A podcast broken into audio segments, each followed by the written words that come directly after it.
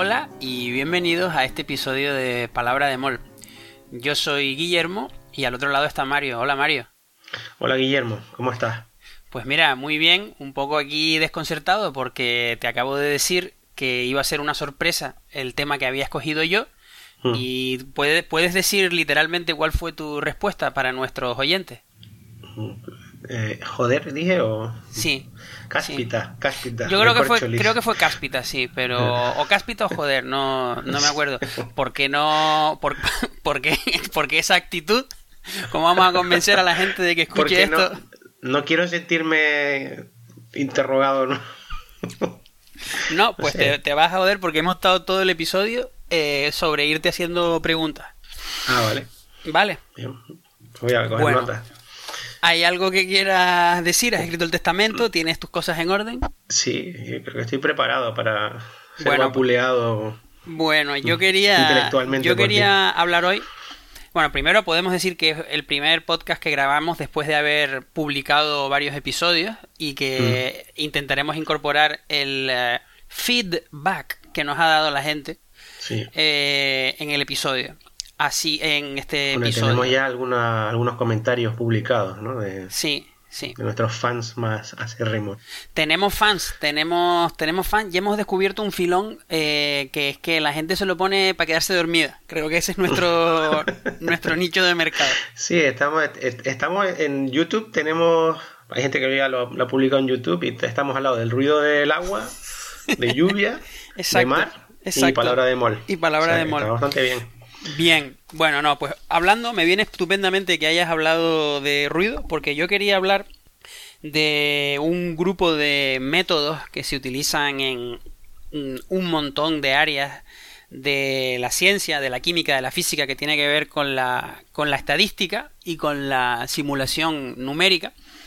Eh, lo voy a explicar todo un poco mezclado porque preparando esto y otras cosas me doy cuenta de que, bueno, no es que me doy cuenta yo, es que además lo sabe todo el mundo, que yo no soy un historiador de la ciencia. Estoy ya diciendo el primer disclaimer. O sea, lo que yo quiero explicar hoy es la parte científica del el grupo de métodos que se llaman métodos Monte Carlo que tienen una historia interesantísima detrás de quién se lo inventó y por qué y en qué circunstancias, que yo la verdad mm, la escuché en su momento y es, es interesante, pero prepararse bien esa historia me cuesta mucho más tiempo que explicar la ciencia detrás de ellos, que es lo que, que es lo que intentaré hacer hoy. Eh, son un grupo de métodos que se llaman Monte Carlo. Mm, Luego diré por qué se llaman Monte Carlo, pero lo, lo particular, lo que me interesa de ellos es que tienen dos aspectos interesantes. Yo creo el primero de ellos es que utilizan eh, números aleatorios, eh, así ruido, verdaderamente ruido numérico, para resolver problemas de manera numérica. Eso es algo que no se podía hacer hasta, hasta que hubo los primeros ordenadores. Y por otro lado, es eh, un- una subclase de este tipo de grupos eh, de interacción. Método Monte Carlo solo, solo sim- simplemente significa que por algún sitio del método se hace uso de un número, o más bien de un generador de números aleatorios. Mm, La mayoría de los ordenadores hoy tienen esa función, o los móviles y tal, es muy, es muy fácil de hacer. Pero la, la segunda cosa es que em, evitan un problema numérico de una manera muy, muy inteligente. Entonces, eso es la solución a un problema grande. Y ahora yo voy a pasar a explicar el problema primero, porque si consigo explicar el problema, creo que luego se, se entenderá la solución. ¿Vale? ¿Y por qué era sorpresa el tema hoy? No... Mm, Por, por nada, por nada, porque me lo preguntaste Bueno, antes y, y me decidí. No tengo ninguna historia maravillosa de, de Ah, esas que te gustan pensé- a ti. Sí, pensé que habías ido paseando por el parque y habías visto un, Sí, yo qué sé, dos personas en un banco mirando al horizonte. Y, me cayó no sé. una manzana en la cabeza Sí, y bueno, No. así, así es como trabajamos todos en el departamento. Tenemos un manzano en cada, en cada oficina. espera a que se le, se les ocurra algo. Bueno, pues agárrate los machos. Mm, empecemos por una cosa sencillita. Eh, las medias ponderadas. Tú, si yo te digo ahora una media ponderada, más o menos sabes lo que es. ¿Las usas? Sí. Yo, para una media ponderada, Sí. a lo mejor lo llamo media nada más, no lo llamo ponderado, pero supongo que serán las medias para las notas y esas cosas. Exacto. O sea, yo, yo pienso, eh, por ejemplo, en, mi madre, que es profesora como tú, mm. que ella hacía los exámenes o siempre intentaba hacer los exámenes de manera que los puntos de las preguntas sumaran 10. De manera que ah, si tú si tú simplemente sumas los puntos que has sacado cada, ¿no? que has sacado en tal, pues ya tienes la nota. 7 sobre 10 o 8, 8 sobre 10, ¿no? Sí. Pero ah, no, no sé cómo lo haces tú. ¿Tú cómo lo haces? Hay gente que hace 100 puntos y como va por porcentaje, ¿no? El 92, hasta el 92% es un sobresaliente, hasta el 80% es un notable. Exacto, exacto, muy Entonces bien. pones 100 puntos y ya está, no tienes que estar calculando porcentajes, pero a mí me gusta complicarme la vida y al final pongo los puntos que me da, me parece. Y después y luego multiplico, multiplico por 0,92 esas cosas. Bueno, exactamente eso que tú haces es la media ponderada. Hmm.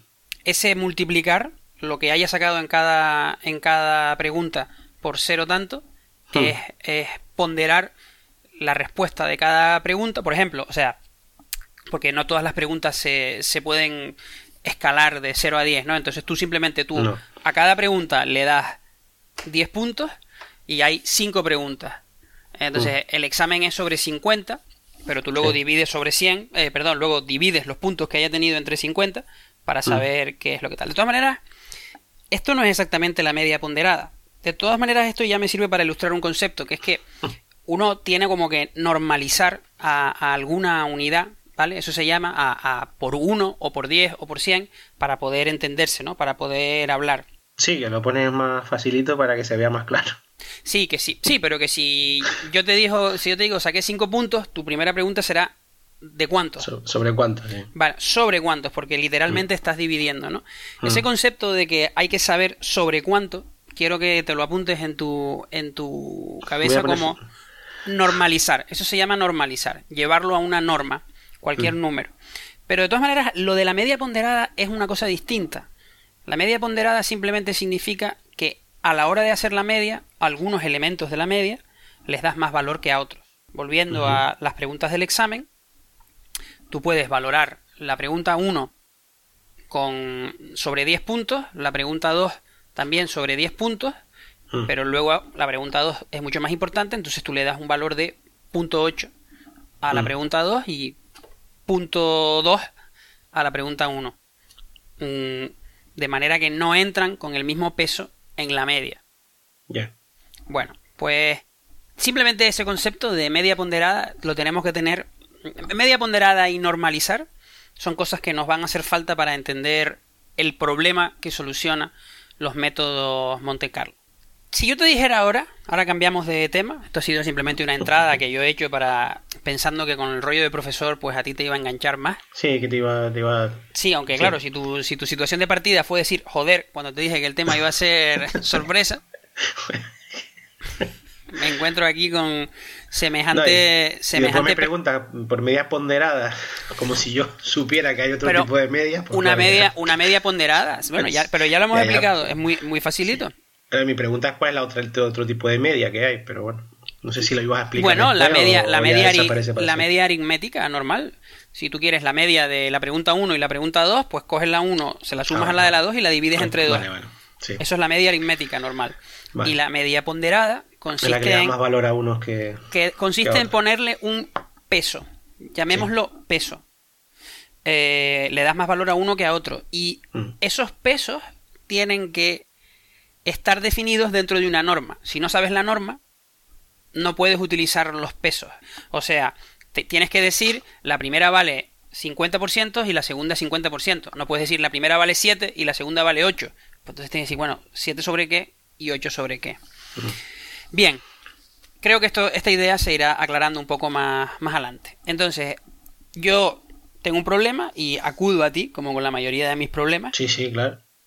Y te digo, vamos a calcular la longitud media de una palabra del idioma español. ¿Te apetece? La longitud media. La longitud media, sí. A ver. Te veo, te veo muy didáctico y buscando ejemplos así que me, que me enganchen, ¿no? Te digo que el feedback... Esto se llama, para nuestros oyentes, se llama adaptación curricular de los, de los contenidos. Para aquellos alumnos que van un poquito más... Lo, lo, sí, lo, sí, estos que tienen como problema. Especial. Sí, lo especial. Bueno, bien, pues venga, Mario. aventurémonos en esta aventura de la, de, Entonces, tú, que eres una persona práctica, dirías, pues voy a un diccionario, vamos cogiendo la longitud de la primera, más la longitud de la segunda, más la longitud de la tercera, más la... me ventilo el diccionario y al final divido por el número de palabras. Eso sería una media aritmética. De sacar, sí. Ok. ¿Tú ves algún problema con ese approach? Estaba pensando que algunas palabras tienen más frecuencia que otras, pero. ¡Oh! Yes. Este es el momento que yo quería. Dios mío. Esto estaba construido. que no la cagué, ¿eh? ¿Ves? Esto pasa por decirme que es una sorpresa. La podía haber cagado perfectamente, pero no, veo que. Ido para adelante, venga. Entonces, claro, el problema de, de, de, hacerlo así es que todas las palabras cuentan lo mismo y unas mm. palabras son más frecuentes que otras. O dicho en otras palabras. ¿eh? no, no, no, no, empecemos con estos, con estos rollos de Dicho, lo que dije antes. Dicho en, no, no, dicho en otras palabras, tenemos que hacer una media ponderada. Sí. Hay que darle a cada palabra un peso. Sí. Vale. Hagamos pues una media ponderada. Entonces ahora hacemos un experimento mental y nos imaginamos que existe una lista de frecuencia para todas las palabras. No, no tenemos que mm. hacer un esfuerzo muy grande porque esa lista existe, pero como luego intentaré hacer la analogía en la química, de momento ya es un esfuerzo imaginarse que existe esa lista de frecuencias a la que vamos a llamar distribución, porque mm, es muy fácil. Bueno, la lista de distribución. Entonces, si tenemos acceso a esa lista, no hay problema, porque cogemos la longitud de cada palabra y la multiplicamos por su peso, ¿no? Sumamos y hacemos una media ponderada. Bien. Mm, problema resuelto. Hay que hacer una observación que es la que nos lleva a la parte importante. Que es que si hiciéramos eso, eh, nos daríamos cuenta de que la mayoría de las palabras entran con un peso muy bajo en esa media. ¿Entiendes por dónde voy? O sea, sí. tú la cantidad de palabras que hay en el diccionario frente a la cantidad de palabras que vienen siendo usadas normalmente eh, fuera de, fuera de este podcast. Nosotros en este podcast abarcamos el diccionario en su, totalidad. El léxico que tenemos una, bueno, barbaridad. Pero a lo que voy, si tú haces esa suma y la escribimos y nos pontamos tú al lado y tú empiezas por la A, pues esta mm. mide tanto, multiplícala por tanto peso. Estaríamos sumando ceros en un montón. O digamos eh, cantidades despreciables de, de, mm, de, joder, de contribuciones a la media. Mm. Entonces, en este momento, hacemos una pequeña pausa como para el típico ¿sabías que? ¿No? Que es que la, la RAE ah. publica listas de palabras frecuentes. Yo me he descargado la lista que publica la RAE con las mil palabras más frecuentes del idioma español. ¿Cuál es la más frecuente? Eh, pues espérate que la, que la miro aquí. La más frecuente ah. es. De. Venga, empiezo. Ah, de, la, que, el, en, y, a, los. Ya, Así que estoy rapeando. bueno, son todas, son todas cortas. Pero ¿cuál es el primer sustantivo que aparece? Eso me parece interesante. El primer sustantivo que aparece es. Mira, son todo preposiciones. Bueno, te, las leo. No, no me la Espera, espera. Preposiciones que me las Una su para el hazlo como más, pero su ella. Para sin sobre tras mediante y durante. Sí, Muy porque, a ver, a ver, a ver si veo algún. Sustantivo, quiero saber, el primer sustantivo, el primer verbo. Vale, el, primer, verbo y el primer adjetivo. El primer verbo. Bueno, será ser. Ah. Puede. ¿En serio? ¿Puede? veo aquí. Bueno, es que estoy por el número 50. Bueno, pero me alegra que me alegra que me hagas esto porque esta es la lista que yo utilizo mm. para hacer nuestras nubes de tags o tags de noobs. Entonces esta esta lista de las mil palabras más frecuentes. Mm, ya de esta lista sacamos el, el, argumento que nos, que nos mueve para adelante, que es que de esta lista las tienen mil palabras, ¿no? Pues de, de esas mil con que cogieras las 200 primeras, ya está representado el 80% del total. Sí, claro, por número, cantidad, sí. Eso, que es una cosa... Mm, no sé si has oído alguna vez la, regla del 80-20. ¿Te suena? Bueno, esto, esto no lo tenía pensado, pero preparándome para, para esto, la regla del 80-20 es que normalmente haces el 20% del trabajo en el 80% del tiempo y el resto lo hace lo hace rápido. O que, ah, bueno, había escuchado eso, pero no sabía que se llamaba la regla del 80-20. Bueno, tiene es la regla del 80-20, también tiene el nombre de un de un em, economista italiano que se llama Pareto. Yo había oído hablar de las distribuciones de Pareto y de Pareto para arriba y Pareto para abajo.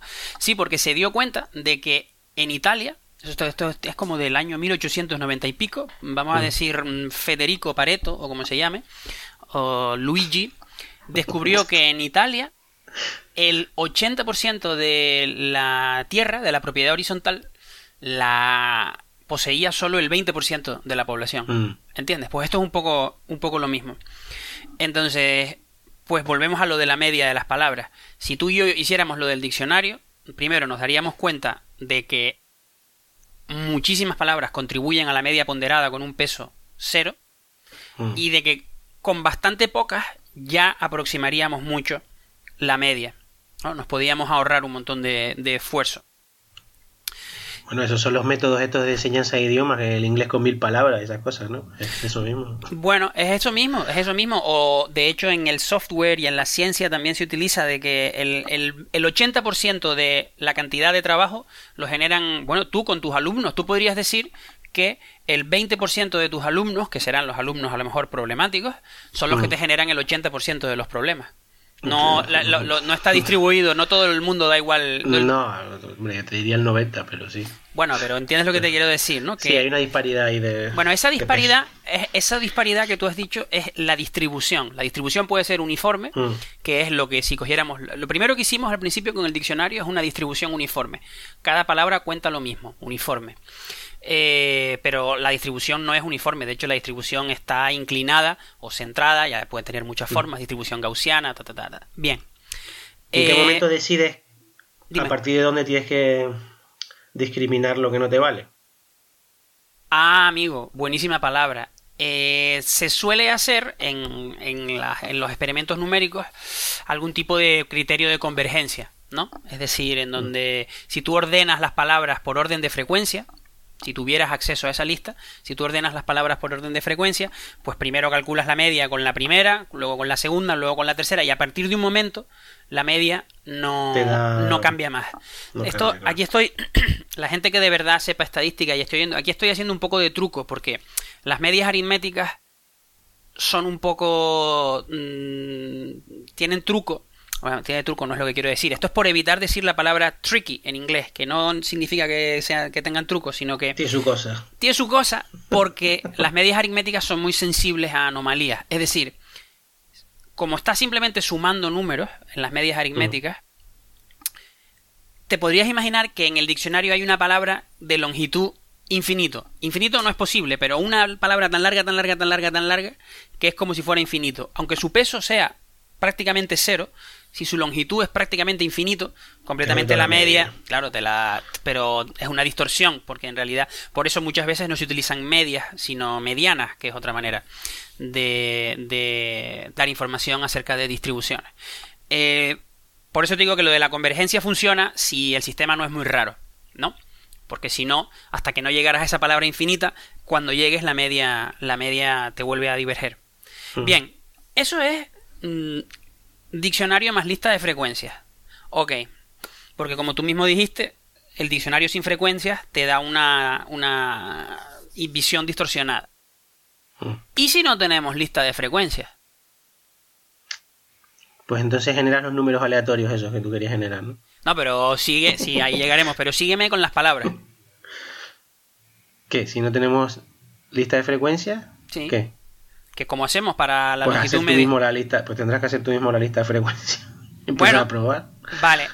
Hagamos la lista, mm, hagamos la lista de, frecuencias empezando a probar. Digamos que eso lo dejamos para el paso siguiente.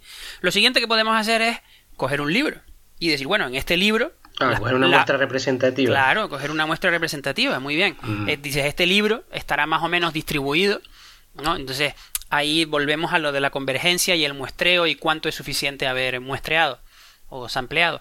Pues si te coges un libro de fútbol, a lo mejor las palabras deportivas, eh, balón, eh, rival, eh, ocasión, no hay partido, no hay enemigo pequeño, no hay rival pequeño.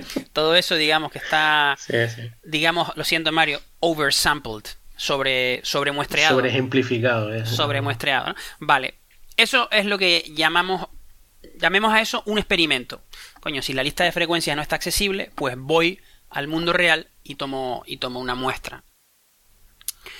Y esa muestra, que es a donde yo te quería llevar con el segundo experimento que tú mismo dijiste antes, la idea clave es que esa muestra ya está distribuida según la lista de frecuencias. Tú mismo lo dijiste, una muestra representativa. En, en, esa idea está va incluida que tú no tienes que ponderar la media que te salga de esa muestra, porque la muestra en sí ya ha sido generada, ya está ponderada, exacto. Eso es la idea mm. que tenemos que sacar de este experimento. La observación es, si la muestra no está ponderada, porque es la del diccionario, pues la ponderamos nosotros con la lista de frecuencias. Si no mm. tenemos la lista de frecuencias, pero podemos generar una lista ponderada, pues generamos la lista ponderada y hacemos la, la media sin ponderar. ¿No? ¿Ok? Mm. Bien, paso de página. No sé si en realidad yo no tengo nada escrito, ¿sabes? Pero acerco una hoja en blanco al micrófono para que parezca que estoy aquí. Hombre, ten cuidado porque hoy ya se te ha escapado un par de veces lo de preparar. Has repetido la, la frecuencia de hoy de la palabra preparar fue, ha sido bastante elevada. Bueno. Y, si no que pensar a los oyentes, a nuestra numerosa bueno, audiencia. Ya, ya tenemos, ya tenemos un poquito de audiencia. Yo creo que. Mm, que estás preparando los podcasts y me preocupa un poco eso. Es que me da, me da mucha vergüenza, ahora que la gente está escuchando, me da mucha vergüenza mm, cagarla. Así que... ¿Ah, sí? Sí. Bueno, pues mira. ¿Qué vas a decir? ¿En eso somos distintos o qué? bueno, entonces, no tenemos lista de frecuencias. Y tú dices, pues vayamos al experimento. El problema del mundo real es que no todos los experimentos se pueden hacer. Es decir, tú no puedes en, en la vida, en la química, en la física, no, no cualquier pregunta se puede responder con un experimento, porque el experimento es radiactivo, caro, difícil de realizar, mm, cuesta, o sea, lo que sea. Para eso existe pues la teoría, ¿no? Que es lo que en realidad yo hago en mi trabajo, yo soy químico teórico. Entonces, digamos que esto es eh, a lo que me dedico y por eso quería, sin mucho rollo, intentar explicar un concepto fundamental, que es simulemos el experimento. Y aquí abrimos, mira, creo que me va a dar tiempo incluso de explicarlo todo. Abrimos un pequeño paréntesis así que se abre y decimos, podemos simular dos tipos de experimento. Podemos simular un experimento en donde la muestra, si tú la, la ves como si fuera una secuencia, tenga sentido. Es decir, como este mismo podcast, en donde la palabra que sigue a la palabra anterior no sé cuánto tiene sentido, luego hay un punto, luego hay una frase, ¿entiendes? ¿no? En, en donde la, la, secuencia de la muestra digamos que tiene sentido. Me voy a tomar una licencia ahora y voy a decir que es física. Representa cómo sería un experimento si lo pudieras hacer. ¿Entiendes? Bueno, eh, eso, eh, que es muy intuitivo, es computacionalmente, hablando ya de las simulaciones, bastante costoso. Se necesita muchísimo poder de computación para hacer que la muestra que tú generas tenga un sentido si la observas en, en, secuencia, como si fuera una película.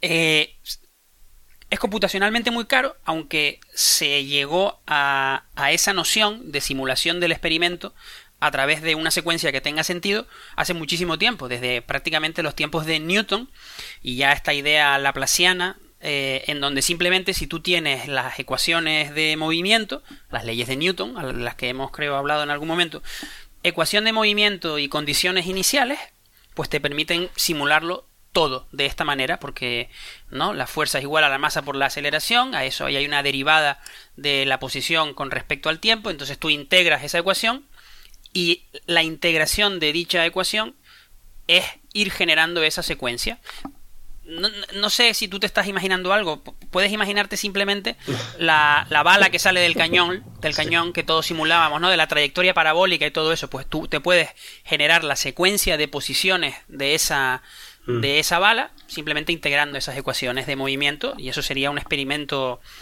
un experimento teórico o un experimento numérico.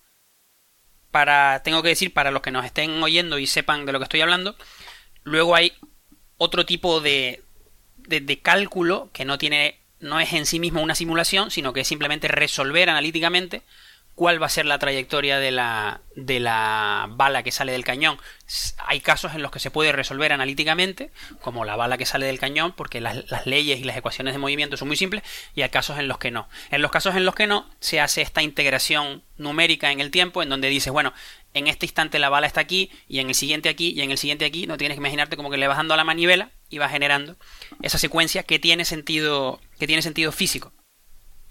Un apunte a, la gente, fíjate que eso te decía que era una idea vieja, pero a las personas que propusieron, desarrollaron y finalmente utilizaron con éxito este concepto para la simulación de moléculas, tuvieron que esperar hasta los, hasta los años 70 para que se pudiera implementar esta idea tan antigua en proteínas, en el tipo de moléculas que yo simulo.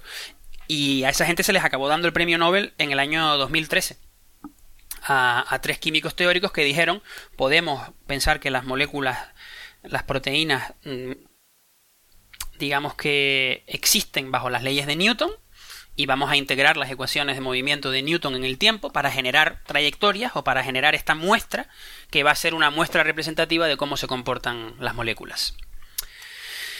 Sin embargo, eso no es de lo que yo quería hablar hoy aquí, porque Mientras que eso. Menos mal. No, esto último de los años 70 y de, y de los premios Nobel de Química, que es el premio, por si a alguien le interesa, es el premio Nobel a Karplus, Levitt y Ari, Ari Warshall. Creo que se llaman Martin Karplus, Michael Levitt y Ari Warshall por la simulación en este sentido. La simulación que tiene sentido, en donde ver la película es como si vieras la bala saliendo del, la bala saliendo del cañón. Primero está aquí, luego está aquí, luego está aquí, luego está aquí. No. Sin embargo, para hacer medias, la secuencia no importa Estás de acuerdo conmigo, ¿verdad? Eh, sí. El orden de la secuencia. ¿Si estás o no estás? Sí, bueno, es verdad, no. Sí, el orden da igual. El orden para hacer la media da igual. Sí, da igual. Vale, entonces, ese tipo de simulación es mucho menos complicado. Mm, ah, y curiosamente, se pensó que se podía hacer más tarde que la anterior, porque ese tipo de simulación tienes que generar, o sea, la operación básica es muy sencilla, solo que hay que hacerla un montón de veces. Entonces, hasta que no hubo ordenadores, nadie pensó que esto fuera a ser útil. La simulación numérica, en donde simplemente generas una muestra que esté eh, ponderada con respecto a alguna distribución. Yo recuerdo que una vez me dijiste que, mm, que tenías que hacer cola para, para usar los ordenadores, o el ordenador, no sé. Sí. Porque tardaba un siglo en, en, calcular todos los datos que les habían metido. Exacto. Eh, ¿Sigue siendo así o es que cada vez los datos son más complicados? Porque lo digo porque la informática evoluciona bastante rápidamente. Sigue... Sí y o es no. que usted, a medida que avanza la informática, dice, bueno, pues ahora le metemos más trayas. Claro, claro, claro. O sea, la, la, la, las personas estas, los tres Nobel del año 2013, Creo que su primera simulación de una proteína pequeñita duró como 50 segundos con los ordenadores de los 70. Mm. La simulación que yo estoy a punto de publicar tiene un milisegundo de duración. En realidad es de tiempo, perdón, de tiempo agregado, pero da igual. Entonces, un milisegundo frente a un pico segundo son 10 elevado a menos 3, entre 10 elevado a menos 12 son 9 órdenes de magnitud. O sea, un mil millones. Eso no, eso no es un billón en castellano, ¿no? Siempre me han un No, no, eso es inglés solo. Solo es en inglés, vale. Pues mil millones de veces más larga. Entonces, a medida que los ordenadores aumentan su capacidad de cálculo, los problemas que intentamos resolver con ellos eh, aumentan. Y entonces siempre. La capacidad de cálculo ordenador es básicamente, o el aumento de potencia ordenador es básicamente para tener simulaciones más largas. Sí, sí y no. No tiene que ver con la introducción. sí, sí, sí, sí, sí, sí, no, pero es que es complicadísimo de explicar así en corto y se me está yendo ya la media hora de, ah, segmento que quería. Para... Ah, de que quería hacer. No. Es que es un problema muy interesante. No es que la simulación sea más larga, o sea, tú puedes decidir que hacer una simulación de un milisegundo o dos simulaciones de medio milisegundo y al final el tiempo simulado que es lo que, lo que dice cuánto ordenador has consumido, cuántas horas de CPU, es lo mismo, ¿no? Yo puedo hacer una de un milisegundo, o dos de medio milisegundo, o cuatro de un cuarto de milisegundo, o mil de un microsegundo, creo que lo he dicho bien, sí, mil microsegundos son un milisegundo. ¿Entiendes por dónde voy, no? ¿O no? Sí, sí. Ah, vale, vale. Vale. Entonces, sí, lo se siguen haciendo con los ordenadores. Eso pasa que los ordenadores son cada vez más potentes, aunque ahí también, y eso hablamos otro día, se está llegando a un límite que no se podrá, ¿no? El límite de la miniaturización, la ley de Moore, si a alguien le suena, mm, impedirá que sigamos simulando cada vez más largo. Y de hecho, cada vez tiene menos sentido hacer una simulación muy larga y es mucho más inteligente hacer, en vez de una simulación muy larga, muchas simulaciones muy cortitas.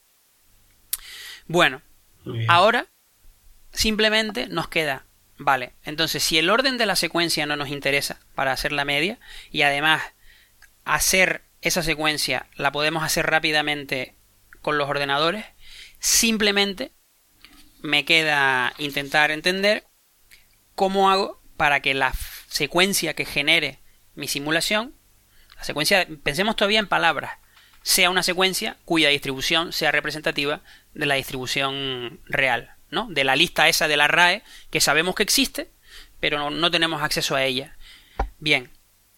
Mm, ¿Cómo hacemos para sacar esa muestra ponderada del ordenador que queremos que nos lo genere?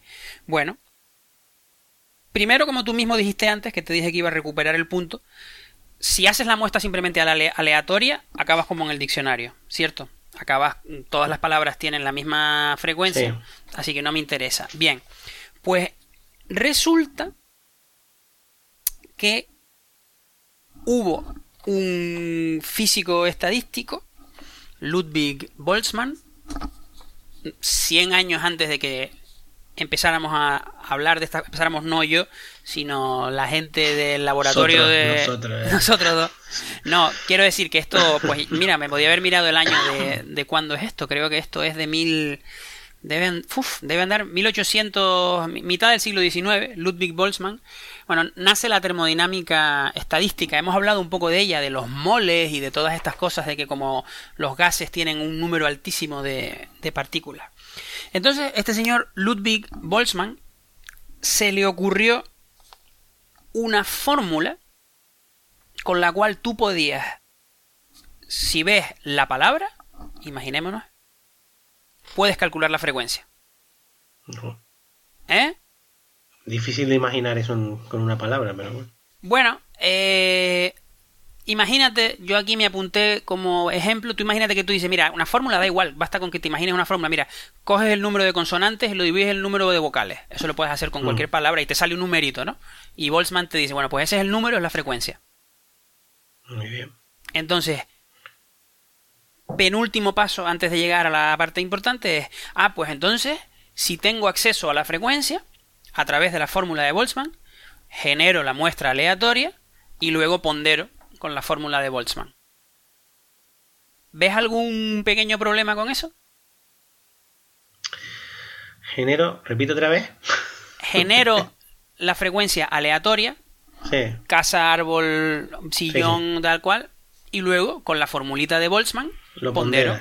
Pondero. Lo dijimos antes, el problema. ¿Cuál era el problema? Que yo te dije que si nos podíamos hacer eso íbamos a estar perdiendo el tiempo que... Que si generamos una muestra aleatoria, la mayoría de las palabras tendrán frecuencia cero. Ah, sí, la que... El alegrón que nos da la fórmula de Boltzmann nos lo quita enseguida pensar que la vamos a estar utilizando la mayoría del tiempo para palabras cuya frecuencia o cuyo peso en la media ponderada va a ser cero. Entonces es cuando una persona inteligente diría, coño, pero entonces lo que, lo que una inteligente como tú diría, entonces lo que yo tengo que hacer es generar mi muestra que ya esté ponderada según la fórmula de Boltzmann. Como decíamos antes, antes decíamos que el experimento, tú vas al libro y te generas la muestra que ya está ponderada, de manera que la media la haces aritmética porque la muestra está ponderada. Entonces mm. tú dices, bueno, si tienes acceso a la distribución a través de esta formulita de Boltzmann, utilízala para generar la muestra de, de manera que las palabras que tu ordenador vaya escupiendo sean palabras que tengan peso. El peso que deben. El peso que deben. Entonces, pequeño problema. La fórmula de Boltzmann es muy difícil normalizarla. Que aquí cierro con cómo empecé. La fórmula de Boltzmann te da algo proporcional a la distribución. Pero para normalizarla tendrías que evaluar la fórmula con todas las palabras y luego dividir entre la suma de la fórmula en todas las palabras. Da igual que se entienda o no se entienda lo que estoy diciendo, es simplemente lo que yo te decía antes de que tienes que tener los pesos normalizados a algo. La fórmula de Boltzmann no se puede normalizar. Entonces es inútil si no consigues haber sampleado antes todas las palabras posibles, escribes el valor de la fórmula de Boltzmann y luego divides. Es como si yo te digo que te pongas a evaluar un examen, pero no te sabes sobre cuántos puntos hay que evaluar. Entonces yo te digo, la primera pregunta son 7, la segunda 4, la... y tú me dices, pero ¿sobre cuántos puntos? Yo te digo, ah, no sé. ¿Qué tendrías que hacer? Mirar cuántos puntos hay en todas las preguntas del examen y dividir. Pero si tienes que mirar cuántos puntos hay en todas las preguntas del examen, eso es un esfuerzo computacional muy grande. Entonces la fórmula de Boltzmann es una especie de solución a medias. Y aquí es donde viene, y con esto acabo, el método Metrópolis o el método Monte Carlo. Monte Carlo era. Sí, es que el, el, método Monte Carlo es uno que genera palabras aleatorias, por eso se llama Monte Carlo, porque tiene que ver con que uno de las personas que decidió formalizarlo y escribirlo eh, le recordaba a un casino le no, porque era como con números al azar y tal, y dijo, pues le ponemos el nombre de Monte Carlo. Por supuesto, aquí hay millones de libros porque se llama Monte Carlo, porque el tipo era un adicto a las apuestas y entonces tenía que ser un nombre en clave porque estaban desarrollando Esto era, todo esto se desarrolló para ver cuánto de anchas tenían que ser las paredes para contener radiación en el proyecto de desarrollo, en el, proyecto Manhattan. Entonces había que calcular la longitud media de la trayectoria de un neutrón y no se podía resolver analíticamente y como tenían los ordenadores, digamos, pues hagámoslo, hagámoslo numéricamente. Bueno, eso es la parte de Monte Carlo. Y la parte de Metrópolis, que es el algoritmo de Metrópolis, consiste en hacer un truco para ahorrarse tener que normalizar la distribución de Boltzmann, que es comparar palabras por pares. Tú dices, bueno, yo empiezo en la palabra ordenador. Venga. Y la, y la fórmula de Boltzmann la evalúo para ordenador. Número de consonantes dividido por el número de vocales. Y me, me, falta un número, que es la constante de normalización, pero ese número es igual para todas las palabras. ¿no? Tú coges los puntos de las preguntas del examen y los divides todos por el mismo. 100, 200, lo que sea. Vale. Entonces, ese número yo no lo conozco. Pero yo sé que si divido la probabilidad de la palabra que tengo delante, ordenador, por la siguiente palabra que se me ocurra, silla, ese número se cancela, porque estoy haciendo una división entre las dos probabilidades. Entonces desaparece de la fórmula. Y entonces así yo no tengo que tomar decisiones basadas en frecuencias absolutas, sino en frecuencias relativas. Yo digo que tengo la palabra ordenador. Y ahora para mi secuencia digo, venga, la palabra silla. Y respondo a la pregunta. La palabra silla es más o menos frecuente que la palabra ordenador. Para eso me sirve la fórmula de Boltzmann, porque la conozco hasta un factor de proporcionalidad. Ah, pues entonces hago el cociente y resulta que la palabra silla es más probable que la palabra ordenador. Ah, muy bien, pues entonces la añado a mi muestra y mi muestra consiste ahora de la palabra ordenador y de la palabra silla. Y ahora voy a la siguiente palabra y digo televisión. Entonces digo, la palabra televisión es más o menos frecuente que la palabra silla. Y resulta que la palabra televisión es menos frecuente. Y aquí es donde está el truco. El algoritmo Metropolis o Metropolis Hastings, que es uno un poquito más complicado, te dice, mira, aunque la palabra televisión sea un poquito menos frecuente que la palabra silla, vamos a ver si merece ser incluida o no en la, en la muestra. Y entonces dicen, venga, pues vamos a decir que la probabilidad es, la palabra silla es 20 veces más probable que la palabra eh, monitor, ¿no? O televisión. Ya me, perdí que dije. ¿Está, siguiendo? Eh? ¿Se entiende lo que estoy diciendo o te perdiste hace tres ejemplos? No, no, esto lo estoy siguiendo. Vale. Simplemente tienes que poner una norma de aceptar o no aceptar la palabra random que te genera el ordenador. Y entonces, si la palabra que te genera es más frecuente, la aceptas sin dudar, y si es menos frecuente, la aceptas con una cierta probabilidad. Y dices, la palabra televisión es 20 veces menos frecuente que la palabra silla. 1 sobre 20. Pues ahora me imagino que tiro un dado que tiene 20 caras, y si me sale 1, mm, entonces eh, acepto la palabra televisión, y si no, pues la, la, descarto, ya está. Y sigues con la siguiente palabra. Entonces, esa norma de darle una probabilidad relativa y luego compararlo con lo que te sale tirando de un dado, es así, ¿eh? es el algoritmo de Metropolis Hastings y está demostrado que hace que tu muestra converja a la distribución de Boltzmann. ¿Y no, no puede pasar que discrimine palabras que quizás sí deberían haber entrado en la muestra? ¿O da igual? Bueno, si es más frecuente que la que. Si la que te genera el ordenador es más frecuente que, que la que estás en ese momento, siempre te la coge. Y el algoritmo de Metropolis Hastings se preocupa de que no, digamos, te quedes anclado a una palabra muy frecuente, ¿no? Imagínate mm. que el algoritmo de pronto se genera, dijimos, a ver, que lo tengo por aquí, de pronto se genera la palabra de, que es la más frecuente en el idioma español según la RAE. Mm. Entonces, ninguna otra palabra que generara tu algoritmo podría ser mm. incluida en la muestra después de D, porque no te va a salir ninguna que es más frecuente. Que sea más frecuente. Entonces, el algoritmo de Metropolis Hastings permite puentear esa situación a través de tirar el dado. Es decir, mm, si vas simulando palabras, o sea, pidiéndole al ordenador que te genere otra palabra y otra palabra y otra palabra y otra palabra y otra palabra, y cada vez que tienes que decidir la acepto o no la acepto, comparando con D, hay una probabilidad muy pequeñita, pero en algún momento saldrás de esa trampa cinética que se llama, que sería la palabra muy estable o muy frecuente. Y, y así, con eso, Mm, se resuelve infinidad, pero tú no te puedes imaginar la cantidad. Es uno de los. Mira, el paper en donde se formalizó esto es del año. Lo tengo por aquí, 1900. Eh, me lo podía haber apuntado, la verdad. Pero. ¿Más cerca del 2000 o.? No, no, no, que va, del, que va del 2000. Mira, el paper es del año. hablando del proyecto Manhattan? 1953 está formalizado el paper. Mm. Eh, además es divertido porque son, eh, son marido y mujer. Nick, Nicholas Metropolis. Que lo hacen en plan Pimpinela entre los dos. Se van Rosenblut y, Rosenblut y Rosenblut. Podían ser abogados. y luego Chela. Tiene 17.000 citaciones ese, ese artículo. 17.000 desde que va. Es uno de los artículos, no sé si es el más citado del mundo. Eh, y ya está. Entonces, digamos que como resumen, el truco de no tener que normalizar la distribución de Boltzmann es un truco que se sigue utilizando hoy en día en infinidad de cosas. Es un truco muy general que consiste en intentar hacer cocientes de expresiones en las cuales no conoces algún número para que se, se cancele, ¿no? ¿Entiendes? Mm. Que te salgan arriba y abajo en el denominador y el...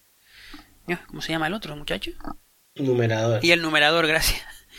Y, eso sirve para diseñar medicamentos, puentes, eh, hacer análisis estadísticos de todo tipo, en fin, que es, es una... Escribir novelas. Escribir novelas, sí. Eh, y solo es posible gracias a los ordenadores, porque tienes que repetir mm, muchísimas veces una operación muy sencilla, algo que, vamos, es la job description de cualquier ordenador.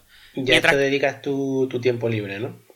No, en realidad, en realidad a esto dedico yo el tiempo para el que me pagan. A mi tiempo libre lo dedico, lo dedico a esto. Bueno, ¿te parece que hagamos una pequeña pausa? Un interlude, sí. ¿Hacemos un interludio musical? Sí, sí. Bueno, me parece bien. tú vete pensando a ver qué coño me cuentas después de este rollo. sí. All right.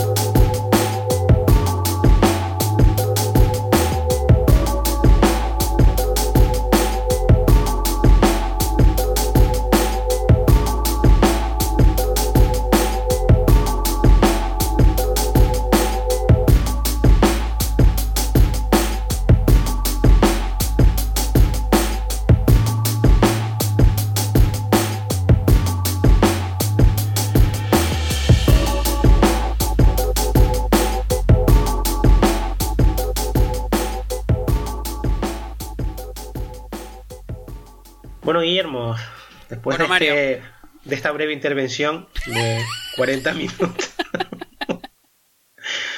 que agradezco. Hombre, era, era, el tema era sorpresa y la verdad es que agradezco que hayas intentado. Hombre, tú estabas entusiasmado con la sorpresa. Sí, a, media. Estaba un poco asustado, pero bueno, visto que he intentado, has intentado integrar un poco de, lengua, de palabras, diccionarios con. Adaptación curricular, niño, adaptación curricular. Sí, lo que es lo típico, ¿no?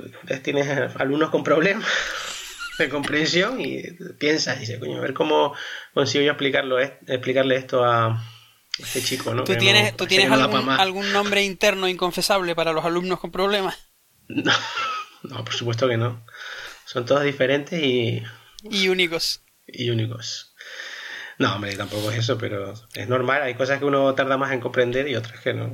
Este es el discurso oficial que doy después ya. Yo, yo por ejemplo. Cuando, apagues la grabación te, digo la verdad. No. Yo, por ejemplo, no entiendo eh, por qué a la gente le gusta este podcast. bueno, eh, bueno, vamos a, hablar de lo que yo quería hablar. Eh, en realidad quería hablar de esto hace un mes y te estaba diciendo antes que,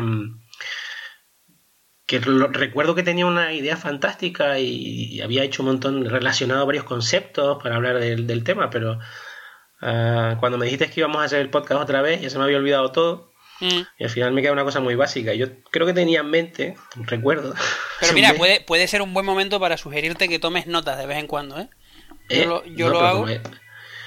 Sí, pero es que, es que resulta que ese día lo íbamos a hacer el mismo día. Pero bueno.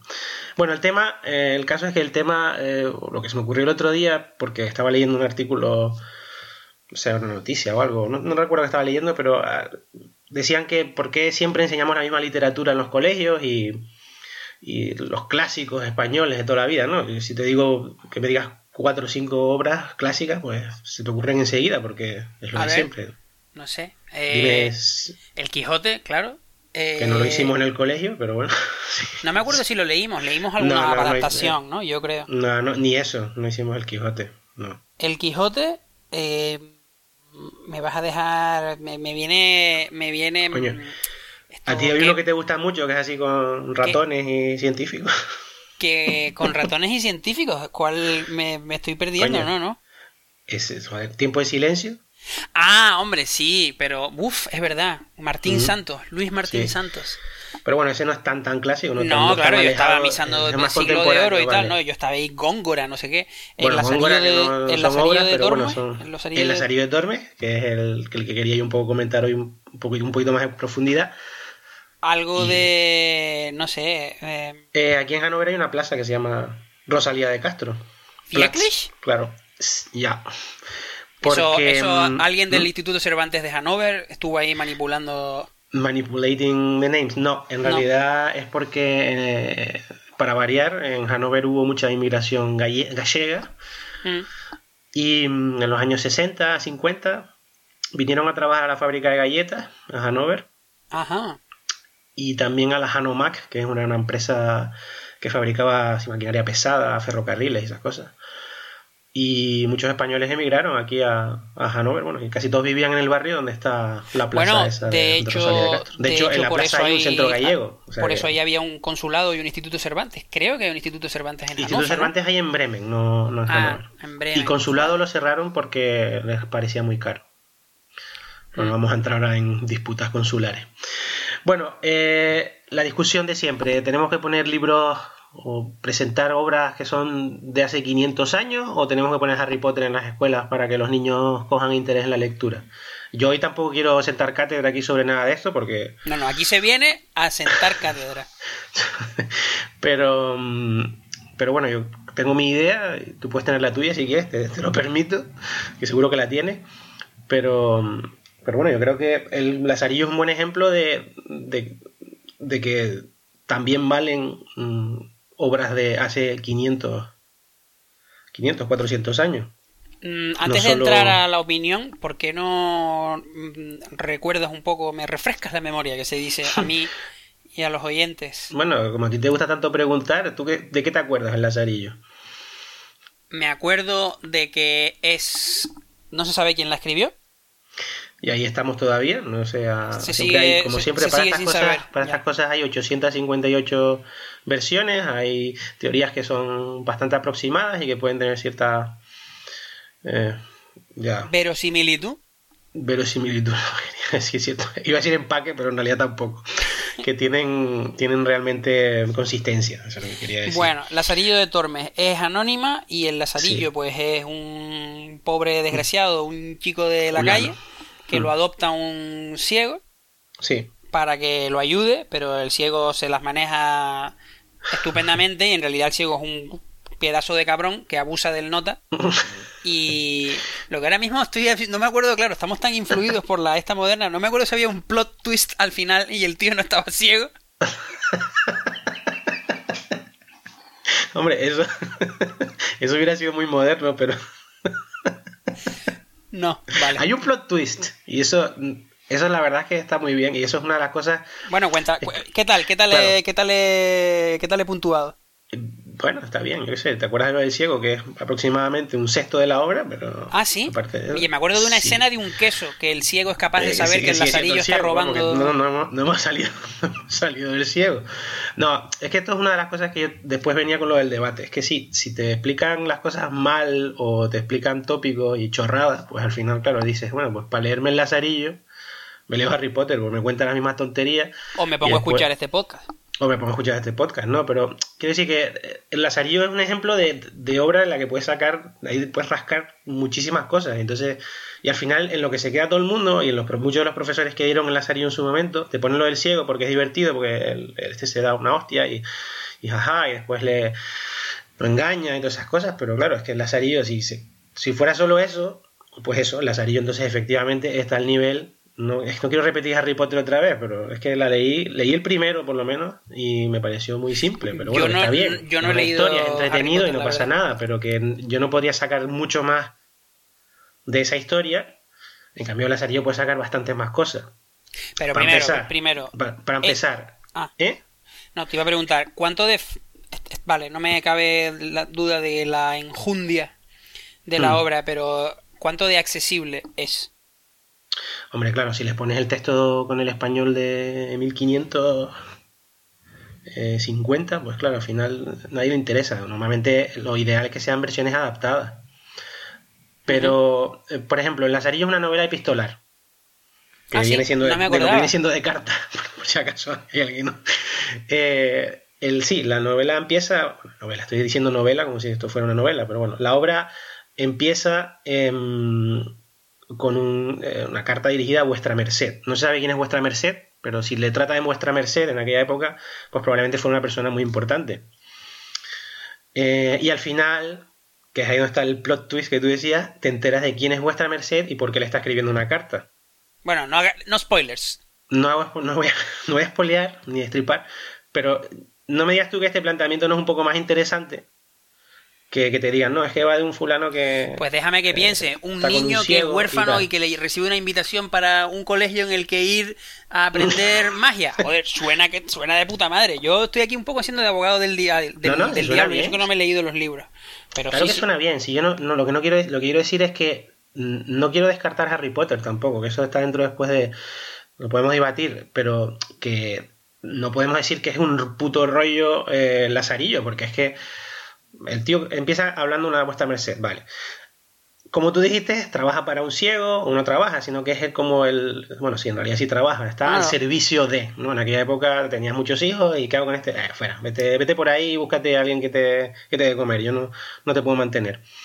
Eh, ya se habla en la, en la novela al principio que el tipo es hijo de así como medio mestizo, una cosa media rara, o sea que no tiene mucha alcurnia. Mm. Y eso, mm, es- está al servicio de un ciego, está al servicio de un hidalgo, que en aquella época era una especie de caballero, pero los hidalgos españoles eran un poco venidos a menos, tenían el título, pero no tenían un duro.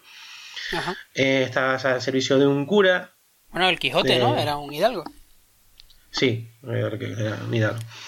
Y mm, está al servicio de muchas ¿Es personas contemporánea diferentes. del Quijote? No, el Quijote. 100 posterior. años más tarde. No tanto, menos, 50 por ahí. Ah. O sea, que Em, Cervantes había leído el Lazarillo cuando escribió el Quijote. Sí. sí. Em, bueno, como siempre, estas cosas nunca se sabe exactamente de qué año es el Lazarillo. Las más conocidas son del 54, 1554. El Quijote ya entra en el 1600.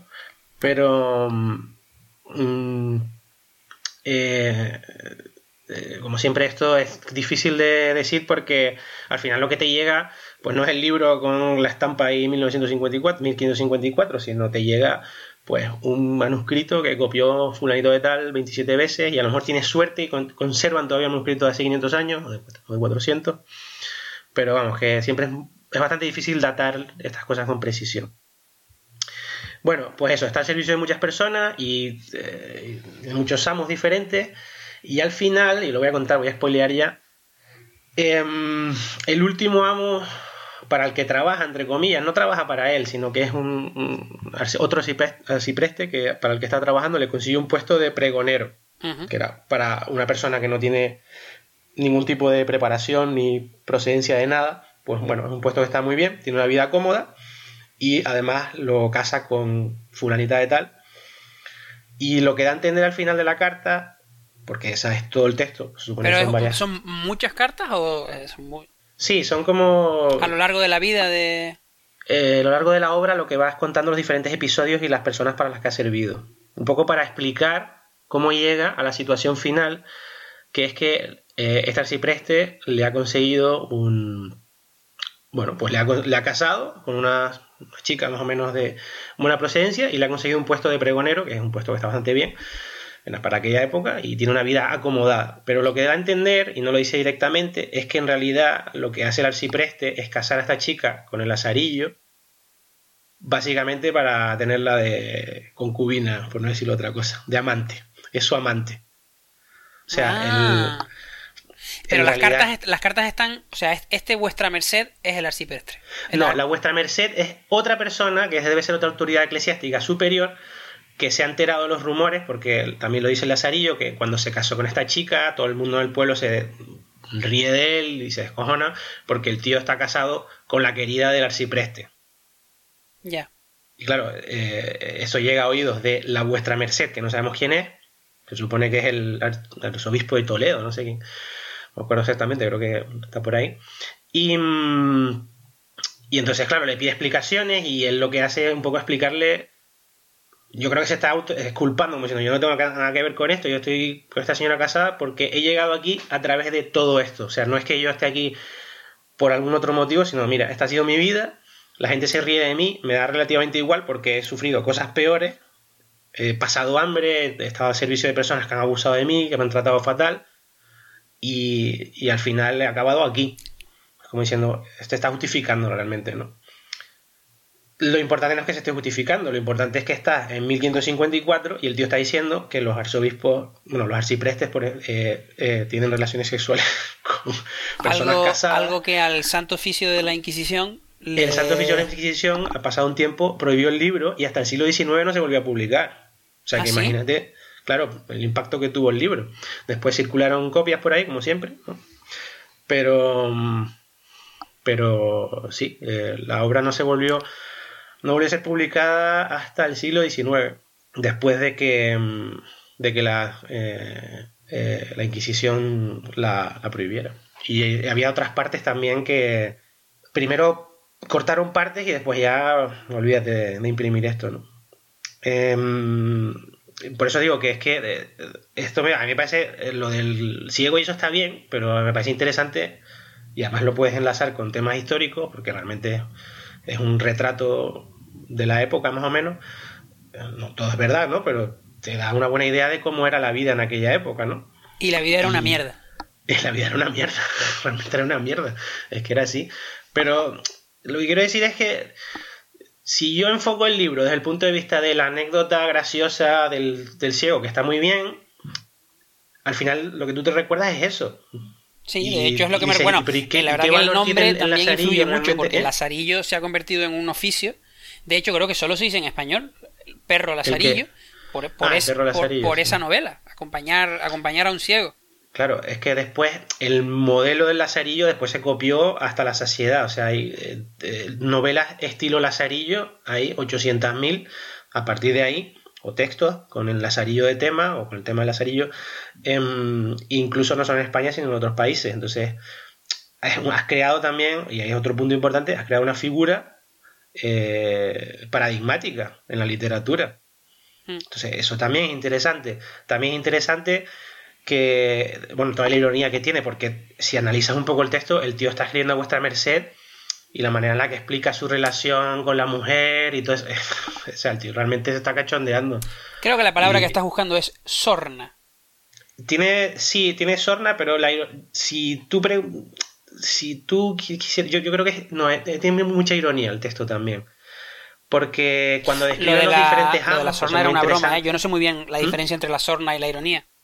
Bueno, ahora mismo, eh, si me lo preguntas, yo tampoco te sabría decir exactamente, pero si le preguntamos a la Real Academia, que para estas cosas suele ser. ¿Hacemos, ¿Hacemos una búsqueda en directo de la Real Academia?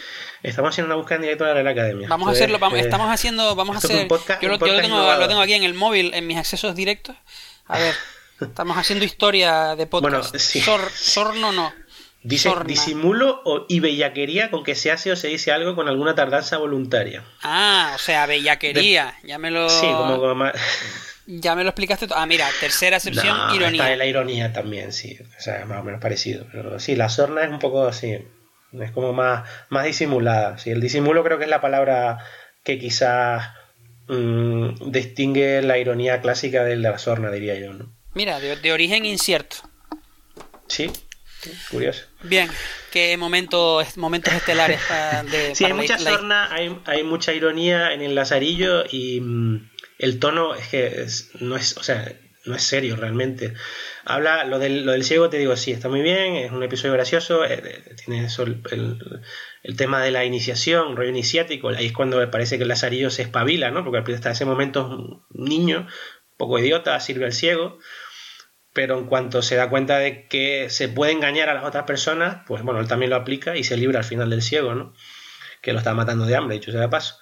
Después pasa a, trabajar, a trabajar, a servir a un eh, hidalgo, no recuerdo bien el, orden de, la, de, los amos que tiene, pero eh, un hidalgo que, eh, y ahí se ve que el, hidalgo lo tiene a su servicio, pero en realidad el hidalgo lo único que tiene es el título, o sea, con el hidalgo no tiene, no comen, o sea, realmente se, muere, de hambre, también porque el tipo va así, eso tiene la imagen, ¿no? Y que eso también es, que eso lo puedes aplicar hoy en día todavía, ¿no? Es lo de eh, yo tengo, mira, tengo el título, tengo el prestigio, pero después soy muerto de hambre, ¿no? Mm. Eh, con ese empatiza bastante, pero al final también lo, lo, acaba abandonando. Después también trabaja para un cura, un clérigo, que mm, ese no es que no, no, lo matara de hambre, no lo mataba de hambre porque no, no tenía, no, no, es que lo matara de hambre porque no tuviera, sino que lo mataba de hambre porque era un agarrado, tenía un arcón Em, Me van sonando ya cosas, pero yo es que no sé si la leí entera o a lo mejor leímos un extracto en, el colegio. Pero yo creo que, leímos un extracto y realmente, y yo, yo realmente lo que echo de menos es el final. Porque es que realmente lo que hace la novela, y además que a ti te gustan muchas esas cosas, circula la circularidad de las cosas, el tío empieza dirigiéndose a vuestra merced, después no lo menciona mucho más y al final vuelve otra vez y ahí es donde entra el tipo a, trapo. Y, y yo, sinceramente, lo o sea, lo volví a leer en la universidad y lo ves con otra, o sea, dices, coño, pero yo entiendo que está muy bien los episodios y lo que le pasa y lo del cura que hace un agujero en el arcón y, le saca la comida por ahí y el tipo se va dando cuenta que va bajando y al final le da una paliza, pero, joder, me hubiera gustado que me dijeran, mira, es que el tipo tiene, o sea, el tipo está casado con la novia de un cura, por decirlo de una manera así directa y dura, en una época y lo prohibió la, que, eso era impensable y lo prohibió la Inquisición y, no se publicó hasta el 19, coño, pues son, son datos interesantes, no sé. Pero bueno, eh, puedes decir también eso, el tono, que todas las cosas, anticlerical, los reflejos de la época y de, eso, el, hidalgo, el cura, después está trabajando también para uno que, reparte bulas, ¿no? Y eso puedes, pues puedes aprovechar para decir, pues, ¿qué es una bula, no? Las bulas estas eran los perdones que te, que te vendían realmente, ¿no? Mm. Y el tipo que los, que los vendía pues era también un estafador. Entonces, entonces coño, había aquí hay un poquito más. No, claro, si al final te quedas en la superficie, pues sí, al final está al nivel de cualquier otra obra actual que tenga episodios anecdóticos y graciosos y que esté más o menos bien escrita, ¿no? pero si le empiezas a rascar un poquito, pues al final lo puedes enlazar con en una historia, con religión, con y, puedes hablar de, con otras de otras asignaturas. Es que a mí, parece, a mí, o sea, a mí me parece muy interesante, sinceramente. Y si está adaptada, mejor. Tampoco digo que sea un texto, porque ese también es otro de los errores, que el texto lo ponen en la clase, yo qué sé, años iniciales. Yo es que lo subiría a años en los que tienes más te iba, te iba, a preguntar, me da un poco de pena romper este silencio tan bonito que había conseguido mantener. ¿Para qué edad? Porque si me hablas en clases me pierdo un poco. ¿Tú para qué edad lo recomendarías? Hombre, yo ya empezaría, mm, yo lo, lo, subiría. Y es que normalmente lo lees con, ¿qué eso? ¿Con 13, 14? Yo lo subiría... No sé, dime tú. 16. Lo que pasa es que como con la literatura van por orden cronológico, pues al final lo que salió primero te toca primero y lo que salió después pues te toca después, ¿no? El siglo XX lo ves cuando eres mayor y el siglo XVI pues cuando eres un enano. Entonces, claro, ese tipo de... Anda, nunca había pensado en, claro, eso es así, o sea, nunca había reflexionado. Es así de simple y de simple y de antipedagógico. Claro, ¿no? Porque te hacen... Mientras, más, mientras más antiguo, más difícil. Claro, el problema es que... Em, eso es así, tío, seguro no puede ser. Yo creo que eso tiene que haber cambiado. Mm, bueno, Guille, piensa. Cuando lees tu Hombre, pero digo que nosotros fue hace 20 años, que con la cantidad que... Ahora no lo sé, vale, es verdad. Vamos a no, no, voy a ser injusto, no voy a decir, por, pero... No, no, ya te, ya te, has retratado, muy bien, no te preocupes, ya has quedado retratado. Pero el, no sé si España ha cambiado mucho en eso. Yo ahora no te podría hablar aquí de Alemania porque yo no doy lengua y literatura castellanas, yo doy em, español para extranjeros y no tengo mucha idea de la asignatura de alemán, o sea, del currículum, pero vamos lo, para mí es más lógico estudiar por obras, no más lógico a lo mejor, porque eso es injusto decir eso, pero es más, a mí me parece más interesante estudiar por, hora, por obras que por, que por años. Y lo que se ha hecho tradicionalmente es empezar por, pues eso, empiezas con eh, los cantares de gesta, no sé qué. el Cid, campeador. El Cid, que es un, rollo, si lo, no lo, lo, tienes que leer también adaptado, y son temas que te son muy ajenos, porque en realidad a lo mejor en historia ni siquiera has empezado a dar esa época de España, ¿no? Y tú ves a un tipo que va en caballo cargándose moros y dices, ¿esto qué coño es? Como, si todavía estoy yo dando la prehistoria en clase. Entonces, o no, o el imperio romano, yo qué sé. Entonces, al final, claro, la manera más fácil, lógicamente, es ir por orden cronológico y decir, mira, esto pasó primero y después lo que vino después, pues está basado, es, es lógico desde el punto de vista literario, pero desde el punto de vista pedagógico, tú dices, pero es que no, o sea, si no, no, no, no, puedo entender el lazarillo. Entonces al final lo que tienes que hacer, como el lazarillo es casi de lo primero, pues lo que tienes que hacer es quedarte en los episodios estos de anecdóticos. Claro, y pues es normal que la gente te diga, joder, el lazarillo es que es un coñazo. Es que era una, o es una tontería, ¿no? Tiene, que tiene el lazarillo especial? Uno que está con un ciego y que lo engaña y que... Entonces, ese es el problema. Es que hay cosas que yo creo que se le pueden según qué obras, hay otras que no, pero por ejemplo, Lazarillo es que me parece un delito tratarlo como si fuera un cuento infantil. Es que realmente a mí me indigna un poco, la verdad. Ya, ya, te estoy oyendo aquí, estoy dejando que fluya tu indignación. Claro, porque es que al final tú dices, pero es que, tío, es que puedes hablar de tantas cosas, pero claro, con niños de 13 años no puedes hablar de, que el cura se está tirando a la, novia de, de Lazarillo, ¿sabes? O la mujer. Y de por qué eso puede ser escandaloso, porque a lo mejor te dicen, a mí qué más me da. porque no entienden lo que pasaba a esa época, no saben ni siquiera lo que es la Inquisición. Entonces tú le dices la Inquisición y te dicen, ¿y eso qué es? No, pues unos que no les gustaba... ¿Qué? ¿Qué es lo que no les gustaba? ¿Y cómo se lo explica? Por eso digo que es que descontextualizado es, claro, te quedas en eso, en la historia, en lo que tú te acuerdas. Y... Pero bueno. No, no, perdón, em, sigue, sigue. No, simplemente puedo seguir hablando en Lazarillo, pero bueno, yo quería más hablar de, de, entonces qué hacemos. De apartamos el Lazarillo y, adoptamos literatura más juvenil para que incentivar la, el interés por la lectura.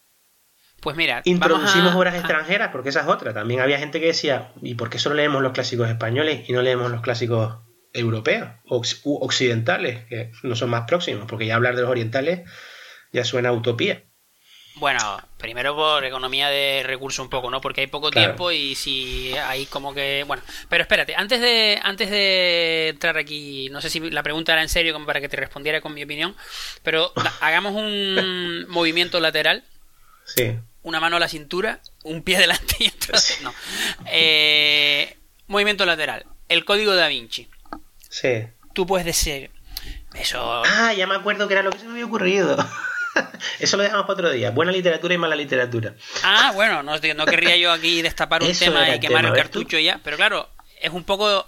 Antes de volver a, a lo de la literatura en los colegios, Sí. es, el código da Vinci, bueno, será malo, no será literatura, lo que tú quieras, pero Sí. si tú entras a un vagón de metro y hay 20 tipos con un libro en la mano, Sí. pues si la literatura es mala y tal, claro, yo... Sería mejor que en vez de No, el código da Vinci tuvieran el lazarillo de Tormes en la mano. Pero No, hombre, entre, tampoco. entre nada y, y el eh, código da Vinci, Ya. Pues se llamaba así, ¿no? El código da Vinci, que luego están los Illuminati, el infierno, no, sé qué, me, me eh, hago un lío. Ángeles y porque tampoco- demonios era la segunda, creo, y no sé. Tampoco he leído ninguno de esos libros. Entonces, Yo leí el código da Vinci para poder decir que era malo, porque me tenía una amiga que me estaba dando el coñazo todo el día con porque eso. no eres como yo que dice que es malo sin haberlo leído. Efectivamente, que esa es la manera en la que deberíamos proceder normalmente, pero bueno. Hombre, eso tendría- mira, este podcast, pero bueno. Es un, ese se llama el argumento del snob, que es, mira, si, No, te tienes, si te tienes que leer el código da Vinci para saber que eres malo, no te vas, no, ya está, no hace falta que sigamos hablando. Aquí en esta conversación descartamos las cosas sin mucho, a ver si ahora aquí va a empezar uno a tener que hablar con propiedad. Vamos, Sí, como, te, como te descuides, aca- acabas cambiando de opinión de un montón de No, cosas. Incluso puede que hasta que o algo, corrija. no puede ser. Sí. No sé qué pretende la gente, la verdad. Sí, tío, como te descuides te hacen cambiar de idea. Sí. Bueno, eh, entonces, pues un poco lo mismo, aunque veo que tu argumento de la mala literatura y la buena literatura te lo quieres reservar para otro podcast, pero No, bueno, puedes comentarlo, me da igual. si yo fuera un profesor de literatura de instituto y dijera, mira, es que los niños si no, no me leen, y yo, claro, si lo que tengo que enseñar es comprensión lectora, mm, amor por la literatura, por los libros, eh, que su fantasía, pues mira, si Harry Potter lo consigue, pues bienvenido sea. Hmm. También es verdad que en otro movimiento lateral de esto, oyendo el otro día, por cierto, me puse a oír el podcast de que hay montones de episodios del el de Nadie sabe nada, que sí, me, me divierto un poco, pero la verdad que luego no, no seguí, he escuchado como 5 o 6 episodios, que Berto Romero dice que por culpa de Michael Bay, él ya nunca podrá imaginarse un robot Transformer que no sean como los Transformers de, de Michael Bay. Porque claro, las películas son tan increíblemente detalladas e increíblemente Sí. realistas e increíblemente verosímil Mm. que ya de ahora en adelante es que no, no- no- dices que ya los robots me los imagino como se los imagina Michael Bay. Y, y un poco pienso eso de, de mm, los libros de Harry Potter, ¿no? Que ahora todas las cosas de magia y de tal o tienen olor a Harry Potter o, o la gente no... como que no se lo cree. ¿Sabes lo que te Mm. digo? Que tiene que ser así. Pero bueno, Bueno, Pues yo no creo sé. que la, la función, la función no es que lean el lazarillo en el metro, la función es que conozcan lo que hay y que después elijan. Eh, si quieres seguir leyendo literatura clásica, que es poco probable, pues bueno, mejor para ti o peor, da igual. No, o sea, no es- realmente no se trata de que conozcan de dónde vienen las cosas también, porque es que parece que cada vez que sale una novela nueva con una temática así más o menos innovadora, parece que, que acaban de inventar la rueda y al final una persona que tiene más lectura, y no estoy diciendo que yo sea el mega lector, pero que tenga un poquito de, de recorrido aquí en la literatura, se da cuenta de que son calcos de otras cosas. Y lo mismo pasa con las películas y con cualquier otra cosa. O sea, es como, oh, mira, es que este tipo, y, y ahí ya entro en la discusión que podemos tener otro día de la aplicación de término genio a cualquier persona. o Cuando sea que nosotros, son los que nos- menos. nosotros no somos genios. Primero, ¿a quién estamos Ah, calcando en este yo no- podcast? estoy diciendo cualquier persona. no nosotros, son cualquier persona. Pero bueno. Pero entonces, no, pero lo, lo que quiero decir es que a mí lo que me parece importante es que conozcan lo que hay y que si es una cosa que es difícil de adaptar a un nivel o, a una. no les parece actual. Hombre, yo creo que ahí también está un poco el esfuerzo del profesor a hacerlo interesante, porque realmente es interesante. Si el profesor realmente se queda en lo básico, pues al final claro que no es interesante, es estúpido, es muy básico. Y para eso le pongo un cuento infantil. Porque aprenderme que el lazarillo es el lazarillo porque fue importante en 1554, yo te diré, pues mira, es que tengo esa edad y a mí me importa lo que pasa en 1554. Pero te trato de explicar por qué era importante en aquella época y de dónde viene y a dónde lleva, pues mejor es más interesante. Pero decir, no, es que esto te lo tienes que aprender porque está en el canon de, del currículum de literatura española que te tienes que leer. Y como toca ahora, porque estamos al principio más o menos de, la literatura en español, pues te lo lees y ya está. Entonces, claro, si, si, si, ese, es el, ese es el enfoque, obviamente, pues para eso me quedo con la literatura juvenil cualquiera, porque en realidad no me aporta nada. Y ya en los cursos superiores, pues les pondré alguna novela, novelita interesante del siglo XX, esto de, ¿no? De, qué sé, del realismo mágico, cualquier cosa que engancha más, y ya está. Entonces, es que eso es lo que quiero decir. Si, yo lo que, lo que entiendo es, que hay que usar menos textos, menos contenido, pero mejor seleccionado y con sentido. Y que tenga un recorrido y que sepas que esto es importante por esto y que te parezca interesante porque realmente, no sé, porque lo es. Ya, pero yo creo que hay un reto ahí, ¿no? Que los profesores tienen como que cubrir cubrir terreno, ¿no? Porque si no dirías como, ¿cómo ese es el problema. Has salido de secundaria y no has leído o no te han hecho leer o no... Pues mal, ¿eh? pues no pasa nada. Yo no leí el Quijote en toda la secundaria. Yo te lo noto mucho, ¿eh? de vez en cuando te veo, te veo haciendo cosas y digo, ¿cómo se nota? lo leí en la universidad después, pero mantuve el interés, realmente lo quise leer, pero porque había leído otras cosas. Pero tú eres una excepción, tú piensas en, en vale. la media, en la media ponderada. Sí, pero quiero decir que no, que no, no es necesario leerlo todo y ya de por sí se está haciendo un sesgo, se está haciendo, se está intentando coger lo más representativo, pero claro, lo más representativo mm, para la literatura no es lo más representativo para la edad de los estudiantes. Entonces, yo creo que habría que hacer una selección más breve de texto mm, y, más interesante, porque claro, es que te pone un poema de Góngora y tú dices, es que no me entero de nada. ¿Por qué? Porque no tienes ni la mitad de la idea de todas las referencias metodológicas que hace el tío, porque para saberlo tienes que leer cuatro libros de, dioses griegos y romanos. Y la Biblia. sí, sí, claro, es que es, ¿cómo lo va a entender? ¿No le interesa? has leído la Biblia? La tengo pendiente. Realmente la tengo pendiente, ¿eh? porque me parece que es un instrumento muy útil para, para entender mejor muchas referencias también literarias. Lo que pasa es que al final hablas acabas comentando tantas cosas y hay tantos lugares comunes al final que sin leerlas sabes más o menos a qué se están refiriendo, ¿no? Claro, se te escapan cosas, obviamente, pero, pero más mal que bien. Tengo un conocimiento. Soy eh, mago nivel 25 de la Biblia, con respecto al conocimiento de la Biblia. No sé si esto que acabo de decir suena eh, un poco herético, pero. Menos mal que no hay Inquisición, ya. Aunque de vez en cuando, ¿para qué negarlo? Vendría de puta madre. Sí. Sobre todo para los que no piensan como nosotros. Nosotros acabaríamos en la hoguera, tío. no, ¿entiendes lo que quiero decir? Es, como, yo creo que reduce el temario y hay cosas de más calidad. Que yo creo que es por ahí donde debería ir en general, no solo para la literatura, sino para todo. Reduce temario y enseña a los niños a aprender cosas interesantes. No, aprender primero y, a recibir contenidos interesantes. Porque te digo, si realmente te tiras eh, dos semanas haciendo un lazarillo para que al final te acuerdes de que de que iba a estar con un ciego que no le daba de comer, pues al final te queda un poco. Sé, me parece un poco irrealista eso, tío. ¿Irreal? ¿Irrealista? irreal.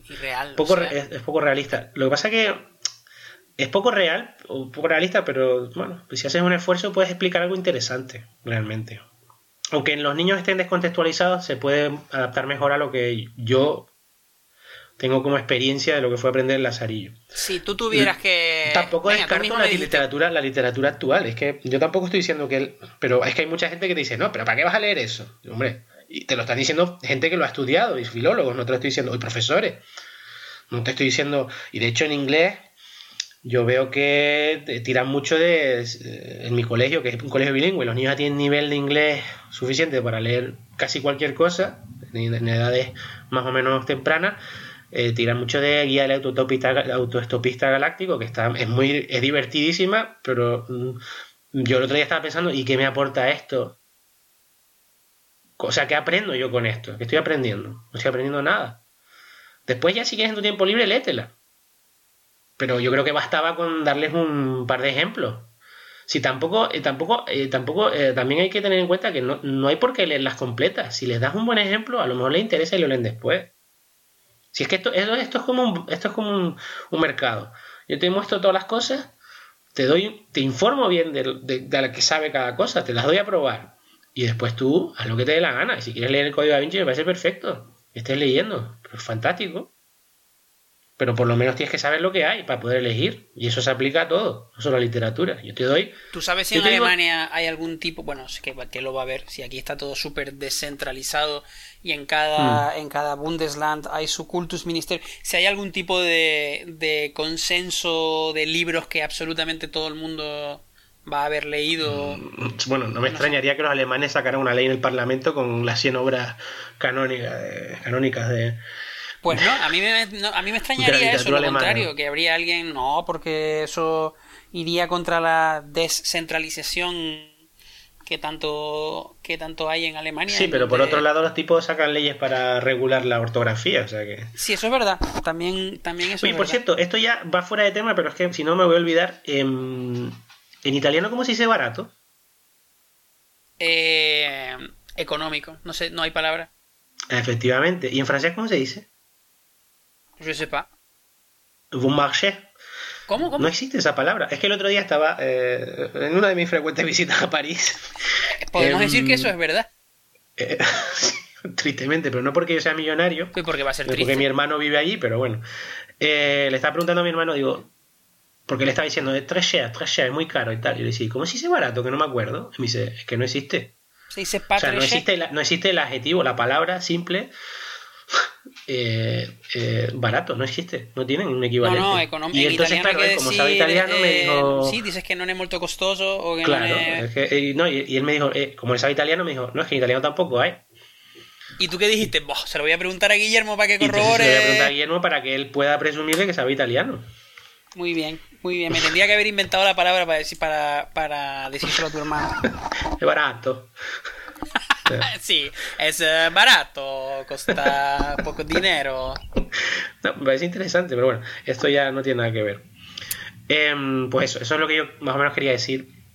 Lo de buena y mala literatura lo podemos discutir otro día si quieres, en el próximo podcast mismo, me da igual que también es interesante, que es que parece que porque una cosa sea literariamente mala, desde el punto de vista crítico o experto, no significa que sea un, o sea, que no lo puedas leer, es que es lo mismo que teníamos con lo de la academia, ¿no? Que la gente se enfadaba, y es que la academia quitó el acento en solo, digo, bueno, pues vale, no pasa nada. Ese ha sido el primer tweet que nos han hecho en la cuenta escríbelo de Twitter. Con, escríbelo con tilde, me da igual. no me voy a enfadar por eso. Me estás oyendo que este ha sido el primer tweet que nos han hecho en la cuenta de palabra de Mol en Twitter, que la tengo un poco abandonada. ¿Y te dijeron que, eso estaba mal o qué? Que le daba mucha pena que, hay, que hayan quitado el. Que, hayan quitado la tilde de guion y de. me estoy aquí perdiendo porque estoy abriendo la app de Twitter, no puedo hacer dos cosas al mismo tiempo. Por cierto, ahora Twitter sí tengo, ¿eh? Te digo no tengo Facebook, pero tengo Twitter. Muy bien. Así que voy a agregar a palabra de Mol, que es muy triste que yo en el episodio 8. Aquí está. Gema Valera, a la que saludamos, dice que, por cierto, soy una de las ofendidas por la eliminación de la tilde en guion y sol, aunque ya lo tiene interiorizada. Querida Gema, no estás sola. Y si te gustan los rollos, este es tu podcast. Mira, hombre, 120 siguiendo. Hostia. Ah, no, nosotros estamos siguiendo a 120. Tenemos 11 seguidores. Bueno, pues ahora tenemos 12. Mario. ¿Qué? Perdón, nos hemos ido del tema, esto lo puedes cortar. Eh, no sé, ya es que ya me acabo de despistar. Pues nada, eso es lo que quería decir. ¿Tú tienes alguna otra opinión al respecto? ¿Quieres comentar algo acerca de esta maravillosa disertación acerca del lazarillo y de la literatura? Que jamás pensé que alguien pudiera indignarse tanto como te has indignado tú con el hecho de que... No, me indigno. Lo que pasa que es que es un poco, es la, la, solución fácil, ¿no? Pues como no quieren leer, pues yo no me preparo mejor esto y al final te pongo una cosa así más o menos accesible para que me des tranquilo. Pero el problema es que después no sabes qué hacer con eso. O sea, está muy bien para practicar comprensión lectora y cosas así, pero, pero cuando realmente quieres dar un poquito de... Y ahora sí, empaque a los contenidos, pues yo creo que habría que optar por obras un poquito de... un poquito más de, de, de fondo. Que Harry Potter tiene su fondo y el otro día estuve escuchando un podcast comunista que me recomendó un profesor americano que es comunista, un, un, un estadounidense comunista, me parece Sí, una cosa muy exótica. Y el podcast hablaba o le sacaba eh, todo el, jugo comunista que tenía Harry Potter, ¿no? con, las castas y, y, la... Sí, la verdad es que era, era interesante porque, bueno, practicas inglés y ves a mí me parece interesante realmente que, sea, que haya comunistas en Estados Unidos y me parece interesante ver cómo se desenvuelven en esa sociedad. Y por ese motivo lo he escuchado un par de. Yo, bueno, pero volviendo a Harry Potter, un momento que a la gente le, le, encanta y le chifla y tal. Yo, dos cosas. Primero, creo que nos cogió un poco grandes, la verdad, a, ti y a mí. Entonces, como que nunca lo.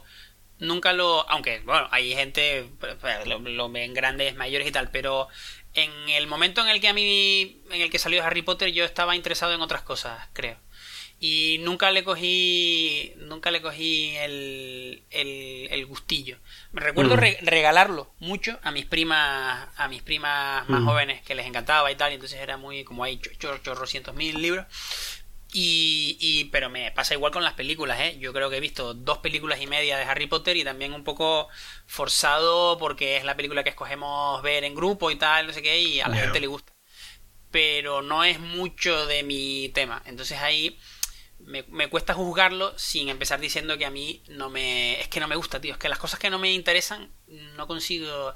Y mira que tengo una tolerancia muy alta para los rollos, como, como es, como se puede ver.